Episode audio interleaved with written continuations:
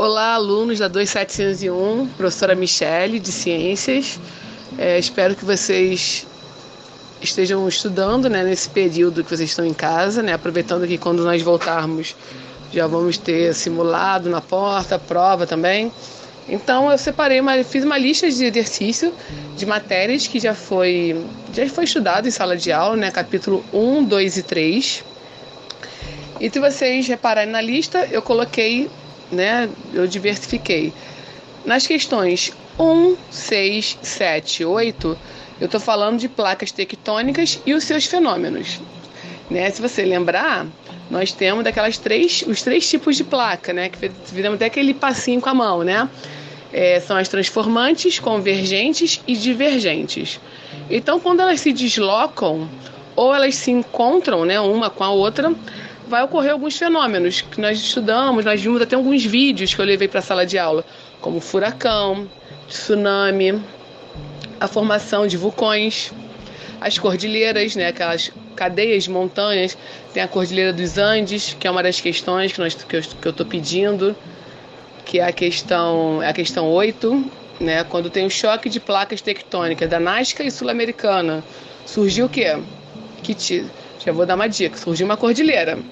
Então surgiu um conjunto de montanhas. Então ali não teve um terremoto, não teve um furacão, não teve um tsunami. Furacão não, desculpa. Terremoto e tsunami. Então eu quero que vocês dêem uma estudada de novo no capítulo 1 sobre isso e façam essas questões. Na questão 2, 3, 4, 5 e 10, eu estou falando de origem da vida, né? Como surgiu a vida. Lembra que nós falamos também, nós estudamos, temos diversas teorias de como, como surge a vida. Temos o criacionismo, Deus criou tudo e todos, essa é uma teoria aceita. Temos também a do fixismo, do mesmo jeito que Deus criou os seres vivos, nós somos até hoje. Eu fiz aquela comparação com o evolutismo, né? com, com os, os evolucionistas, tem essa diferença. Temos também a panspermia, né? que vocês até riram quando eu falei que os seres vivos eram se originavam de seres extraterrestres, eles vieram do, do espaço para habitar a Terra. Até vocês começaram a rir, começaram a brincar, mas é verdade, é uma teoria que alguns aceitam, né? Tanto que a questão 10 eu estou falando sobre isso. Eu quero saber a teoria que diz que é, como surgiu vida na, na Terra a partir de organismo proveniente de outras partes do universo. Então eu botei diversas teorias que são aceitas e eu quero que vocês assinalem a correta. Ainda em relação à origem da vida, nós temos mais duas teorias que nós falamos bem sobre isso, dei vários exemplos de abiogênese e biogênese. Lembra que eu falei na aula? Esse azinho, né, no início da palavra abiogênese significa ausência, falta, negação. Então, a biogênese que é uma teoria em que eles diziam que um ser vivo pode se originar de um ser não vivo. Eu dei vários exemplos. Eu dei do, do sapo que surgia da lama.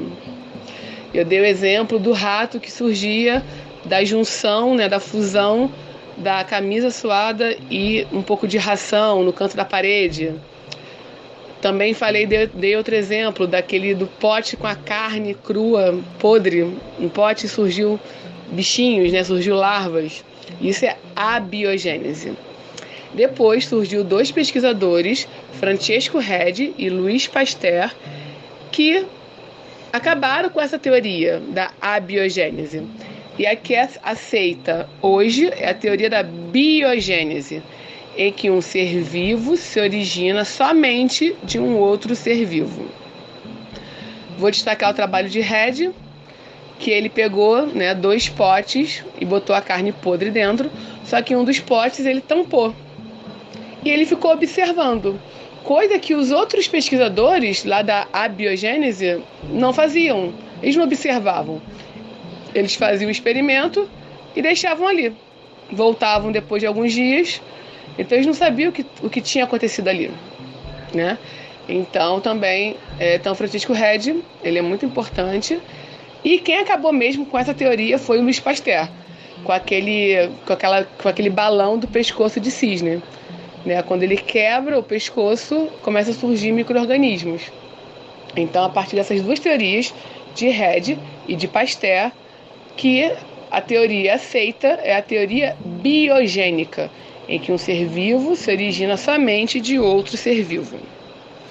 Temos também a questão 9, é uma questão do, do, nosso último capítulo, né, que nós chegamos a, a estudar antes dessa paralisação, que é sobre poluição.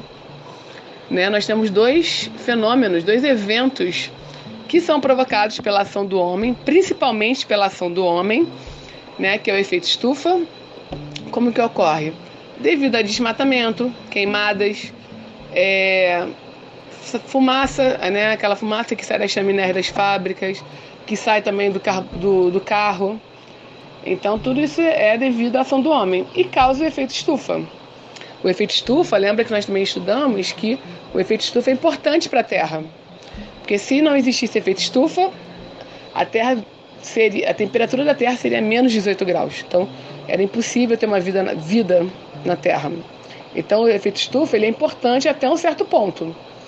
Mas, devido à ação do homem, devido à poluição, está agravando o problema, está né? Tá tendo um aumento de temperatura, e isso vai ocasionar um aquecimento global. E a principal consequência do aquecimento global é o derretimento das calotas polares, né? Então isso faz com que o nível do mar aumente e essa água precisa ir para algum lugar, então ela vai invadir a parte terrestre, né? No caso, nossas praias. Então é isso que eu escolhi para essa, essa primeira lista. Espero que vocês, né, tenham estejam estudando, né? Então estudem, façam a lista de exercício. Qualquer dúvida, só me procurar nas minhas redes sociais que eu posso tirar a dúvida certinho, tá bom? Bom descanso para vocês, bons estudos. Beijo.